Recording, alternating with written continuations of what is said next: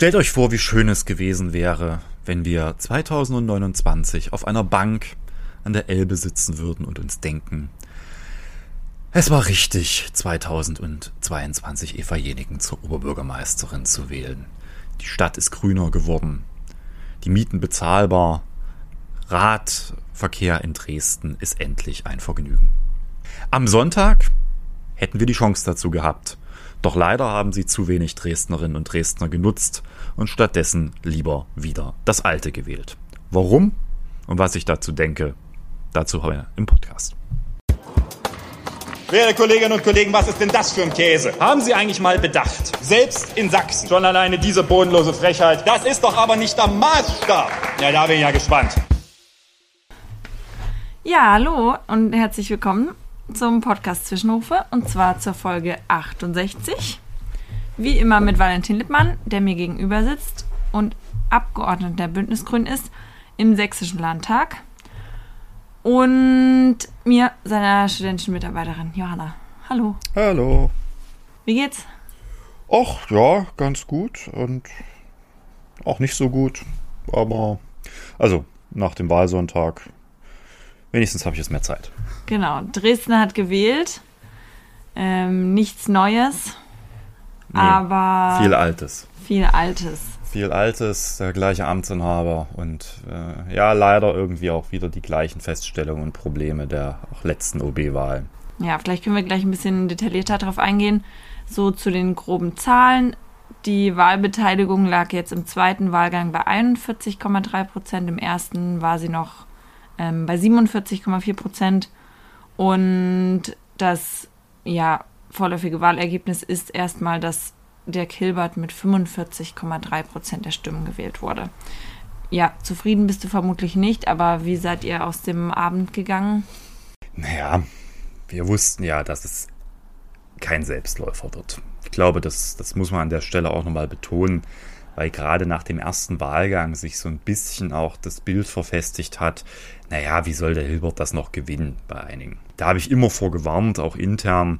Zum einen, weil relativ klar war, Blick in die Zahlen, dass da auch große Potenziale auch für Dirk Hilbert lagen. Zum anderen auch wir wussten, dass es ganz schwer wird, das Ergebnis, was formal dort aus der Summation von den Wahlergebnissen von Eva Jenigen, Albrecht Pallas, André Schollbach und ja noch Martin Schulte-Wissermann, muss man ja auch noch einberechnen, entsteht, durchzutragen.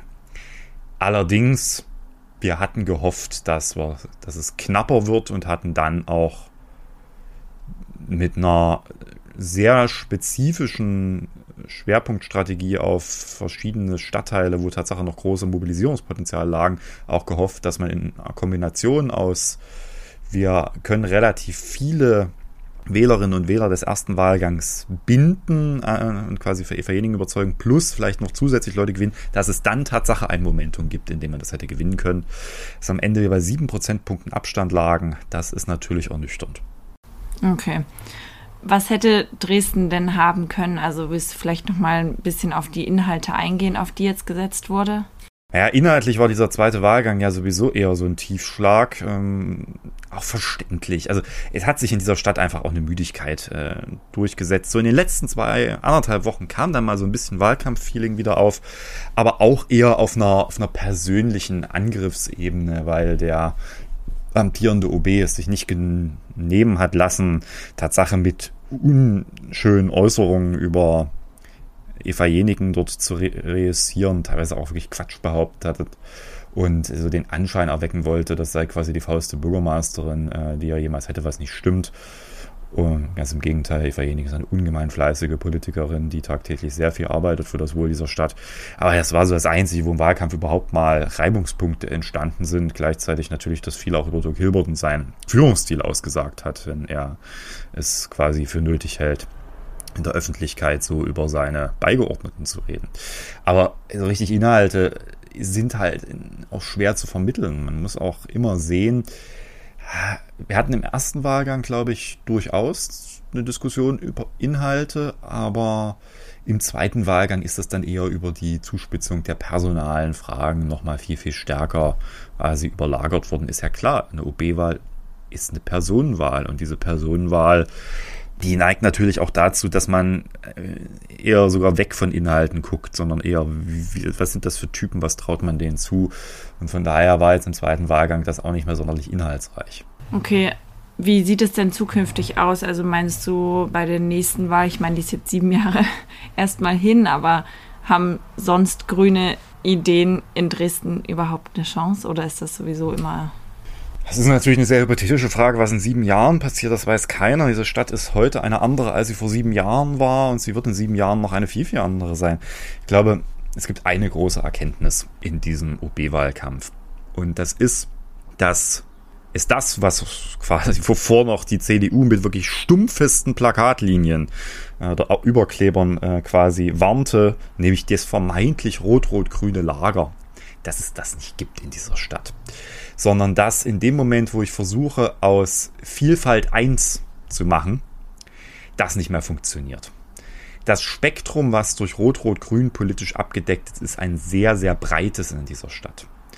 Und wir haben diese Wahl nicht verloren, weil das konservative Dresdner Bürgertum plötzlich in Heerscharen zur Wahl ging, um Rot-Rot-Grün oder eine grüne Oberbürgermeisterin zu verhindern, sondern weil offenbar ein erheblicher oder zumindest nicht unerheblicher Teil der Wählerinnen und Wähler von SPD und Linken es für unvorstellbar halten, in ihrem Leben eine grüne Frau als Oberbürgermeisterin zu wählen und deswegen entweder gar nicht zur Wahl gegangen sind oder lieber noch zusätzlich Dirk Hilbert gewählt haben.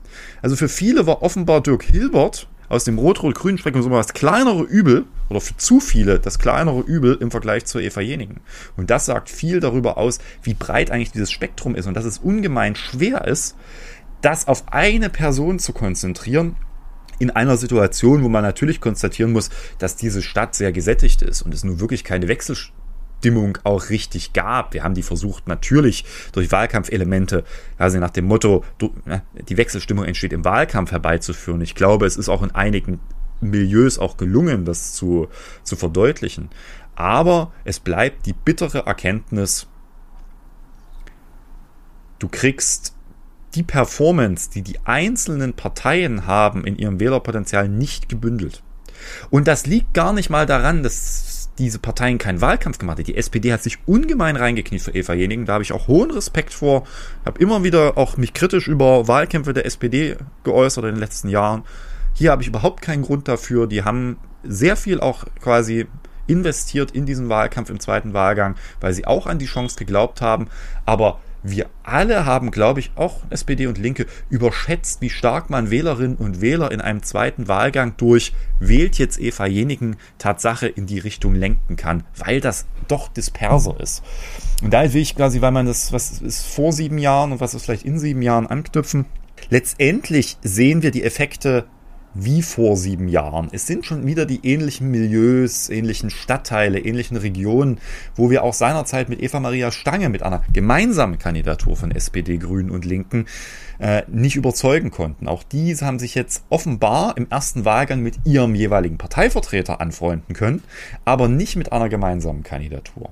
Und das macht es schwer, weil man auch sagen muss, mehr als in der Konstellation vielleicht 40 Prozent hätten wir auch nicht erreichen können mit dieser Kandidatur. Jetzt ist es müßig darüber zu streiten, ob man mit einer anderen Kandidatur äh, höhere Werte gekriegt hat. Ich glaube auch das nur bedingt, weil dann muss man wiederum grünen, überzeugenden SPDler zu wählen, gerade denen, denen Klimaschutz sehr wichtig ist. Und da kann ich dreimal auch äh, andersrum drauf schreiben, äh, wählt jetzt einen Sozialdemokraten oder eine Sozialdemokratin. Das funktioniert ja auch nicht. Ich glaube, wir müssen uns viel mehr davon lösen, dass das so monolithische Blöcke sind und dass man Wählerinnen und Wähler so einfach umlenken könnte. Klar, das haben wir nicht gedacht, dass das einfach funktioniert. Aber ich sage auch, wir sind davon ausgegangen, dass es doch ein paar mehr oder doch deutlich mehr Leute sind, die sagen, okay, ich habe ja nicht umsonst jemand anders als den Hilbert im ersten Wahlgang gewählt, weil ich den Hilbert nicht mehr will oder in andere Politik. Und die dann aber im zweiten Wahlgang zu Hause geblieben sind, das erklärt die gesunkene Wahlbeteiligung oder eben sogar Dirk Hilbert gewählt haben. Das kann natürlich auch eins andersrum heißen, dass möglicherweise Dirk Hilbert im ersten Wahlgang Wählerinnen und Wähler, möglicherweise so klassisches eher CDU-Wählerspektrum Männer, äh, an der SPD verloren hat beispielsweise schon. Ja? Und die dann gesagt haben, wenn ich jetzt die Auswahl habe, eben schwierig. Und das ist eine Gesamtkonstellation, die ist eine enorme Schwierigkeit für diese Stadt. Das hat sich jetzt das zweite Mal bestätigt. Aber am Ende, wie gesagt, war es nicht das große, starke konservative Feld. So viel Stimmen hat dann Hilbert auch nicht dazu gewonnen. Er hat natürlich Stimmen von Krah gesehen, gekriegt. Das sieht man relativ deutlich, dass, sie erst auch in vielen Wahlbezirken da bei Krah die Ergebnisse nochmal runtergegangen sind, gleichzeitig die Hilbert-Werte zugehört haben. Das war dann natürlich quasi ne, lieber Hilbert als eine Grüne aus deren Sicht. Ja. Aber es war nicht, dass es hier die Riesenmobilisierung des, des Dresdner konservativen Bürgertums war, sondern es war sage ich jetzt mal, die Lustlosigkeit und Interessenlosigkeit des eher linken Spektrums dieser Stadt. Man hätte diese Wahl gewinnen können. Wenn, und das nicht irgendwie der Wahlkampf großartig anders gegangen, sondern wenn mehr Leute der Überzeugung gewesen wären, na gut, dann wähle ich jetzt halt doch eine grüne Frau, immer noch besser als Dirk Hilbert, die hat wenigstens Ideen für die Zukunft. Und das hat nicht funktioniert. Und das ist leider die Erkenntnis, mit der man sich in Dresden wohl anfreunden muss. Das kann in sieben Jahren anders sein. Diese Stadt hat natürlich auch einen Wandel. Und wenn man uns vor sieben Jahren gesagt hätte, dass wir eines Tages mit einer grünen Kandidatin, natürlich unterstützt von SPD und Linken im zweiten Wahlgang, 38,3 Prozent der Stimmen holen. Das heißt quasi vier von zehn Leuten, die zur Wahl gegangen sind, haben gesagt, okay, ich wähle eine Grüne bewusst. Ja, da hätte man den Vogel gezeigt. Und wer weiß, was in sieben Jahren ist. Okay, da hört man schon eine wenigstens ja, resignierte Zufriedenheit, ja doch. Ich finde dieses Ergebnis am Ende es hätte mehr sein können. Wir hätten uns mehr gewünscht und natürlich haben wir immer noch alles darauf ne, versucht, auch strategisch darauf zu kriegen mit dieser Kombination aus. Wir versuchen möglichst viele Stimmen und Kräfte zu bündeln aus den quasi unterstützenden Parteien plus eben nochmal eine Mobilisierung quasi zusätzlich dort, wo wir eine zu schlechte Wahlbeteiligung hatten, dass eben wir in dieses Momentum kommen. Das war die ganz große Überzeugung. Das ist uns nicht gelungen.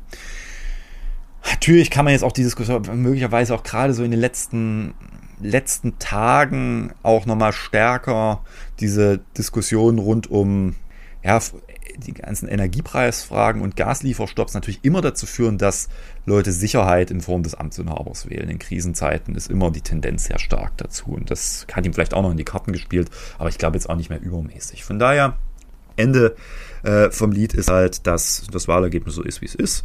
Und es zeigt halt, ne, alleine wenn man in die, in die Mikrobetrachtung guckt, äh, der einzelnen Stadtteile, finde ich immer mal sehr deutlich. Es gibt ganz wenige Stadtteile, wo die Wahlbeteiligung nicht signifikant gesunken ist. Also so die kleinsten Werte, das ist überall gesunken in allen Stadtteilen. Die Neustadt ist mit minus 2,5 Prozentpunkten, glaube ich, noch der, der Stadtteil mit der am niedrigsten gesunkenen Wahlbeteiligung. Klingt ein bisschen komisch, also der am wenigsten gesunkenen Wahlbeteiligung. Da haben wir es übrigens auch fast geschafft, das Rot-Rot-Grün-Spektrum auszumobilisieren. Da liegen wir nur 0,6 Prozentpunkte drunter. Im Hechtviertel sogar nur 0,2 Prozentpunkte drunter. Aber das reißt halt dann in solchen Kombinationen, ne? wenn man jetzt so Dresden sich anguckt, wie beispielsweise Leutnitz-Neu-Ostra, eher stärkere äh, Lagen auch von, von SPD und Linken im ersten Wahlgang, also vor allen Dingen der SPD, wo uns nicht nur die Wahlbeteiligung um 7,7 Prozentpunkte noch eingesackt ist, sondern auch wir 13,4 Prozentpunkte hinter dem Ergebnis der vier Kandidaten immer, also die am Ende quasi die Kandidatur unterstützt haben, liegen. Und das ist schon signifikant. Das zeigt, dass wir gerade in den Bereichen, ich sage es mal, naja, das ist jetzt eher so mittelständisch klein, bürgerlich, ist gar nicht im negativen Sinne, so, man könnte das in Sinusmilieus bewerten, aber das ist eben nicht, ne, das ist jetzt nicht die Neustadt, deutlich. Und da sieht man halt sehr, sehr klar, dass in diesem Klientel oder in diesen Milieus es offenbar als unvorstellbar gilt, eine Grüne als Oberbürgermeisterin zum gegenwärtigen Zeitpunkt zu wählen. Vielleicht ändert sich das in sieben Jahren. Ähm, wir werden es als nächstes bei der Kommunalwahl sehen wie sich das entwickelt. Aber wir haben natürlich auch viel Positives, was wir aus diesem Wahlkampf ziehen können. Okay. Ähm, nur noch mal kurz zu dem zur Wahlbeteiligung. Es gab ja auch so internes Gerede darüber, dass äh, einige Briefwahlanträge nicht ja. rechtzeitig gekommen sind. Wie geht es da jetzt weiter? Also das ist ein ziemliches Chaos gewesen. Und es hat ja auch noch bewiesen, dass der Amtsinhaber äh, weder in der Lage war, seine eigene Aufstellung und Wahl ordentlich zu organisieren, noch dann als Chef der Verwaltung dafür zu sorgen, dass der ureigene Kreationsakt der Demokratie fehlerfrei verläuft. Was war bei seiner Wahlaufstellung nochmal? Ja, das war ja seinerzeit die Geschichte, äh, dass er freundlich formuliert mit dem blauen Auge davon gekommen ist, weil er eigentlich meines Erachtens nicht hätte aufgestellt werden, also nicht hätte zugelassen werden dürfen. Ich bleibe bei dieser Auffassung, weil er einen meines Erachtens nicht unerheblichen Wahlfehler begangen hat. Zum einen haben mindestens zwei Personen an der Aufstellungsversammlung teilgenommen, die ihrerseits gar nicht wahlberechtigt waren, weil sie, also nicht nur teilgenommen, sondern auch abgestimmt, weil sie nicht in Dresden wohnen. Das zweite ist, es hat ein entscheidendes Dokument, die sogenannte Versicherung an Eidesstadt, die wurde von einer Person, die definitiv nicht stimmberechtigter Teilnehmer der Versammlung sein konnte, weil er außerhalb von Dresden unterzeichnet. Das sind Wahlfehler. Meine These, wenn es nicht der Amtsinhaber gewesen wäre, da, sondern irgendeine Kleinstpartei, da hätte man gesagt, gute Nacht, geht nach Hause.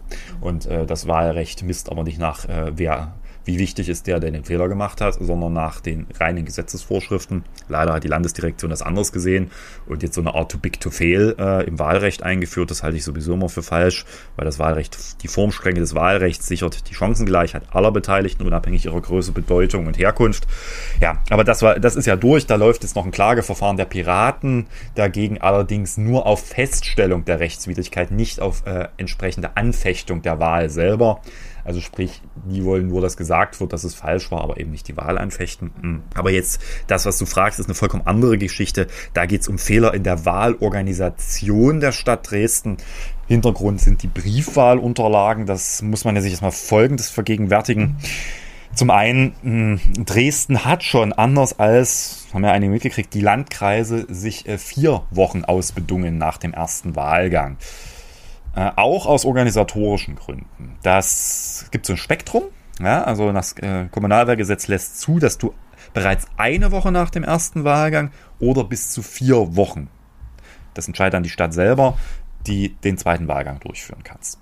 Und Dresden hat sich für die Maximalfrist entschieden, genau aus den Gründen. Dass sie gesagt haben, wird organisatorisch, sondern schwer leistbar. Klammer auf, im Nachgang bin ich auch froh darüber, weil äh, auch wir gemerkt haben, dass eine Organisation einer Kampagne in einem zweiten Wahlgang alleine schon mit Druckfragen von Plakaten und so weiter in drei Wochen noch äh, irrsinniger gewesen wäre, als jetzt schon. Und Jetzt gab es quasi eine Kombination aus Problemen, die aber für mich keine Entschuldigung sind. Zum einen, es gab einen sehr hohen Briefwahlanteil. Das ist nichts Neues, das war erwartbar. Wir haben bei der letzten Bundestagswahl den höchsten Briefwahlanteil ever in Deutschland und gerade auch in den Großstädten gehabt. Auch in Dresden. Dresden hat immer schon einen höheren Briefwahlanteil gehabt und der ist nochmal durch die Decke gegangen. Das war aber auch schon bei der Kommunalwahl 2019 der Fall. Das war also erwartbar wie das Abend in der Kirche. Jetzt gibt es eine Spezifik, und zwar, wenn du für den ersten Wahlgang Briefwahlunterlagen beantragt hast, dann kriegst du die automatisch auch für den zweiten Wahlgang. Ich finde das ein bisschen absurd, je länger ich drüber nachdenke. Ich äh, überlege Tatsache auch, ob man dort gesetzlich nochmal äh, nachdenken muss drüber, bin ich aber offen. Mhm, weil Briefwahl wählt man ja eigentlich, wenn man sich nicht sicher ist, ob man zum Wahllokal gehen kann oder ähnliches. Also das ist jetzt auch nicht, dass ich quasi äh, das zwingend für mich ist. Aber sei es mal hingestellt, du kriegst also automatisch deine Briefwahlunterlagen zugesandt. Und das hat die Stadt ewig nicht hingekriegt, schon für diejenigen, die im ersten Wahlgang Briefwahl beantragt haben, für den zweiten Wahlgang denen automatisch die Unterlagen zuzustellen. Plus, es kamen noch die dazu, die dann ausschließlich im zweiten Wahlgang ihren äh, Antrag auf Briefwahl gestellt haben, beziehungsweise ihre Briefwahlunterlagen abgefordert haben. Und das hat offenbar dazu geführt, dass sehr spät viele Briefwahlunterlagen eingegangen sind. Angeblich sei der Grund gewesen, dass der Stimmzetteldruck bei einer Druckerei in Köln etwas länger gedauert hat als gedacht. Man hätte das europaweit ausschreiben müssen und der Zuschlag sei dort gelandet. Das prüfen wir jetzt Tatsache auch noch, ob das so stimmt. Also nicht, dass die dort das gedruckt haben, das glaube ich, aber ob man das wirklich hätte europaweit ausschreiben müssen, bin bei, das sind Organisationshandlungen äh, quasi reiner staatlicher Hoheitsakt. Da bin ich ein bisschen, da kann man Argumente finden, dass man das anders machen kann. Aber gut, ähm, will ich jetzt gar nicht an der Stelle vertiefen. Problem war dann, dass viele Leute eben diese Briefwahlunterlagen erst sehr spät bekommen haben, äh, wo sie teilweise gar nicht mehr da waren, weil sie schon im Urlaub waren. Oder wenn sie da waren, es nicht mehr sicher war, dass wenn sie die zurückschicken, sie bis Sonntag eingehen. Und die Stadt hat es und das nehme ich auch dem Kreiswahlleiter übel, es nicht geschafft, kommunikativ darauf sauber zu reagieren. Sie hätten drei Dinge machen müssen. Das eine ist eine klare Kommunikation. Was mache ich, wenn ich meine Unterlagen jetzt noch bekomme, mir aber nicht sicher bin, ob das rechtzeitig eingeht? Die klare Ansage, bringt die zur Stadt, bringt sie vor Ort ins Wahllokal, das geht nämlich auch. Oder wenn ihr bis zu dem und dem Zeitpunkt die in den Briefkasten getan habt, geht es noch erst relativ sicher. Ach ja, ein zweiter Punkt, Sie hätten sagen müssen, für all diejenigen, die jetzt quasi ihre Briefwahlunterlagen äh, skeptisch sind, ob die noch, noch bekommen, geht mit den Wahlschein, wie das rechtlich heißt, zum, äh, zum zentralen Wahllokal. Das öffnen wir auch länger. Das haben die dann Tatsache getan. Die haben sogar noch Samstag das Wahllokal hier, das große in der Theaterstraße offen gehalten. Das haben die bloß kaum kommuniziert. Und das dritte äh, wäre gewesen, dass äh, man darüber hinaus auch von Anfang an hätte deutlicher kommunizieren müssen, was die äh, Möglichkeiten in solchen Fällen eben sind, wenn ich da ne, jetzt mir nicht sicher bin, ob ich da bin, eben die Sofortbriefwahl. Und das hat alles nicht funktioniert. Bei allem Verständnis für Schwierigkeiten der Wahlorganisation. Das war ein reines Chaos. Wir wissen nicht, wie viele Leute es getroffen hat am Ende. Das wird sich auch nicht so leicht identifizieren lassen. Das dürfte aber keine Relevanz mehr für die Wahl entfalten, weil so viele waren es dann nicht. Ja, also das werden jetzt keine Tausenden gewesen sein. Und ja, wenn es jetzt knapp gewesen wäre, wäre das natürlich ein ziemliches Damoklesschwert, was über dem Wahlergebnis genommen aber dafür ist es jetzt nicht knapp genug. Unabhängig davon, da es hier quasi um die Wertung der eigenen Stimmen geht, kann natürlich hier äh, die Möglichkeit der Wahlprüfung auch dadurch eröffnet sein, dass die Wählerinnen und Wähler individuell sich dazu beschweren also sprich das überprüfen lassen. Das halte ich auch für geboten, dass es da eine Überprüfung und Aufklärung gibt. Was müsste man dafür tun? Man kann ja sogenannte äh, Wahlprüfungsbeschwerde einlegen gegen die Zulässigkeit der Wahl. Klammer auf, das ist natürlich jetzt ein bisschen, da müsste es mandatsrelevant sein, damit am Ende die Wahl deswegen in, in dem Fall amtsrelevant äh, scheitert, das glaube ich halt. Dafür sind es zu wenige Fälle dann in Summe, trotz dessen. Aber es würde immer dazu führen, dass sich die Rechtsaufsicht damit befassen muss. Und ich glaube, es ist, stimmt der Rechtsaufsicht gut an, an dieser Stelle äh, sehr, sehr klar zu kommunizieren, wie äh, entsprechend äh, da vorgegangen werden muss zukünftig, ob da möglicherweise auch, äh, ja, auch Dinge geändert werden müssen in den Wahlabläufen. Und deswegen ist es gut, wenn möglichst viele, die das denken, dass es für richtig ist, sich bei der Stadt auch darüber oder bei der Tatsache im förmlichen Überprüfungsverfahren bei der Landesdirektion auch darüber beschweren, damit äh, zumindest die Relevanz geschaffen wird an der Stelle dann, und sich damit beschäftigt wird. Okay, ja, dann die Empfehlung an alle. Also ihr müsst dann nachweisen, angekommen ist. Ja, ihr müsst dann nachweisen, dass ihr das nicht bekommen habt oder, oder zumindest ja. behaupten. Also es reicht es nicht allgemein dann zu schreiben hier, wir fanden das aber doof, das geht auch. Ne? Wenn äh, man nicht die Re Verletzung eigener Rechte rügt, dann kann man immer noch auch eine Wahlprüfungsbeschwerde. Dann brauche ich aber Unterstützer. Ja. Und in Dresden brauche ich dann elf Leute insgesamt, okay. die das unterschreiben. Aber dann kann ich auch, selbst wenn ich nicht betroffen bin, die Wahl anfechten. Aber wie gesagt, aufgrund der Masse und dem nicht sehr knappen Ergebnis wahrscheinlich jetzt eher erfolglos. Okay, ja, trotzdem gut zu wissen. Wie geht es denn jetzt bei Eva Jenichten weiter? Naja, jetzt ist die spannende Frage. Sie hat sich als Umweltbürgermeisterin wieder beworben und sie will auch weiter Umweltbürgermeisterin bleiben. Ich hoffe, dass der Oberbürgermeister, mh, hm, naja, ich habe nicht viele Erwartungen an ihn, aber äh, zumindest Grundregeln politischer Fairness äh, beinhaltet. Und das ist die Frage, wie, wie geht man äh, jetzt auch in der Situation um. Er hat ja so irgendwie das Damoklesschwert in der Öffentlichkeit über Eva gesetzt, dass er das Einvernehmen für ihre Wiederwahl nicht erteilen würde. Das suggeriert er zumindest die ganze Zeit. Ich glaube, glaube, er muss sich bewusst sein, dass er damit einer äh, Frau, die gerade fast 40 Prozent der Wählerinnen und Wähler dieser Stadt das Vertrauen ausgesprochen hat, das Misstrauen ausspricht. Das wäre ein Akt politischer Unverfrorenheit, der, der er sich gut überlegen sollte glaube, also, dass Eva Jening fachlich und hochkompetent ist, daran bestehen, glaube ich, keine Zweifel. Und deswegen bin ich auch sicher, dass Eva Jening Umweltbürgermeisterin bleiben wird dieser Stadt. Okay. Und wie geht es jetzt mit der Stadt Dresden weiter? Ja, sie hat jetzt sieben Jahre Dirk Hilbert als Oberbürgermeister. Was kann man da erwarten? Ja, wird weitermachen wie bisher. Ja, viele Probleme nicht lösen, glaube ich. Äh, sich versuchen, da an der einen oder anderen Stelle rauszunehmen, eher so im präsidialen Stil und äh, lasst mal machen äh, klären. Und natürlich haben wir gerade aufgrund der allerdings sehr knappen Mehrheitsverhältnisse im Stadtrat und der UB, das muss man immer wissen, hat eine Stimme im Stadtrat, das ist die 71. Stimme. Ja, dann auch natürlich äh, die Chance, quasi notwendige Entwicklungen in dieser Stadt voranzutreiben oder zu verhindern. Ich glaube, das Wahlergebnis ist natürlich auch ein Signal an ihn, wo viele Dresdnerinnen und Dresdner was erwarten. Aber es gibt 2024 die Kommunalwahlen. Und da heißt es, äh, ich sage es jetzt mal sehr deutlich, äh, Hilbert quälen, Grüne wählen. Weil äh, wenn quasi die Mehrheitskonstellationen auch wieder klarer werden, dann hängt es auch nicht mal an der Stimme des OB. Okay, dann warten wir bis 2024. Genau, und sonst vielleicht noch ein Punkt. Ich habe ja quasi in dieser Kampagne sehr viel auch Herzblut reingesteckt. Habe ja die ja, quasi die Strategie und Kampagne geleitet von Eva Jening zusammen mit vielen anderen guten Leuten, die äh, insbesondere der organisatorischen Wahlkampfleiter, unserer Geschäftsführerin Claudia und äh, mit Kevin, unserem Pressesprecher der Kampagne, wirklich auch viel äh, Zeit investiert. Und das muss ich sagen, egal wie das jetzt ausgegangen ist, wir haben Maßstäbe für kommunale Wahlkämpfe gesetzt in dieser Stadt.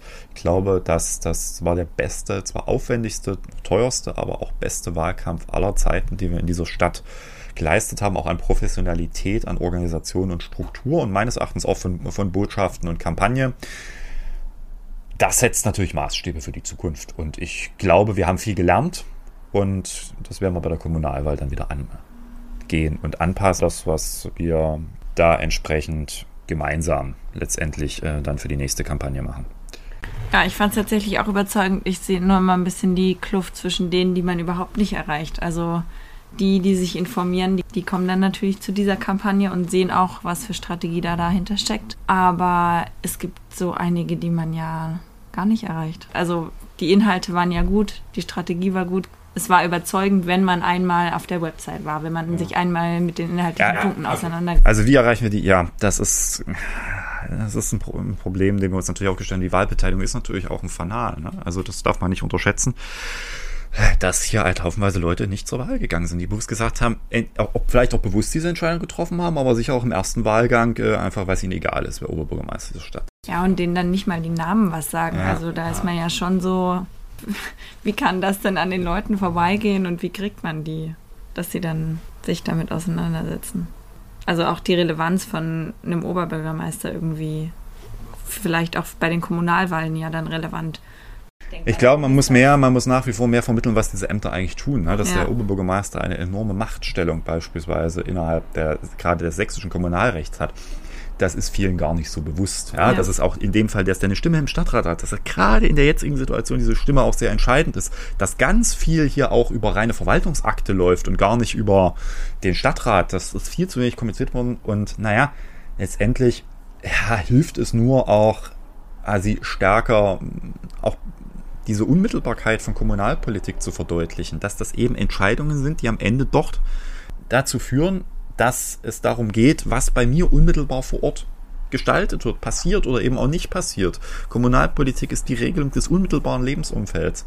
Das muss man noch viel, viel deutlicher herausstellen.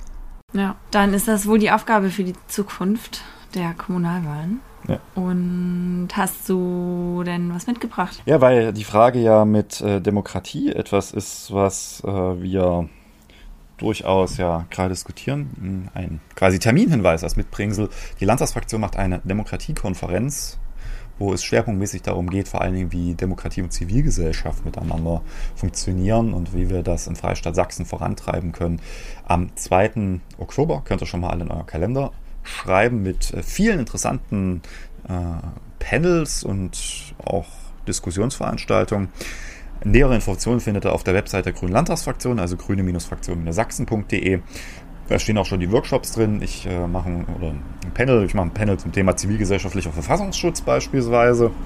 Äh, da geht es also um die Frage, wie können wir jenseits des quasi Amtes, der staatlichen Struktur dafür sorgen, dass quasi die Kenntnisse, die Zivilgesellschaft über verfassungsfeindliche Strukturen hat, auch fruchtbar gemacht werden können, sowohl für die Gesellschaft als auch für die Behörden. Ja, freue mich hoffentlich einige von euch zu sehen. Wo ist die denn? Die ist in Chemnitz. Ach ja, das habe ich vergessen. Okay, dann Ausflug nach Chemnitz im Oktober an alle. Gut, vielen Dank.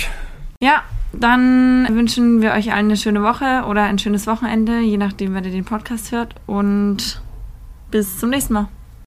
Bis zum nächsten Mal. Wir hören voneinander. Tschüss.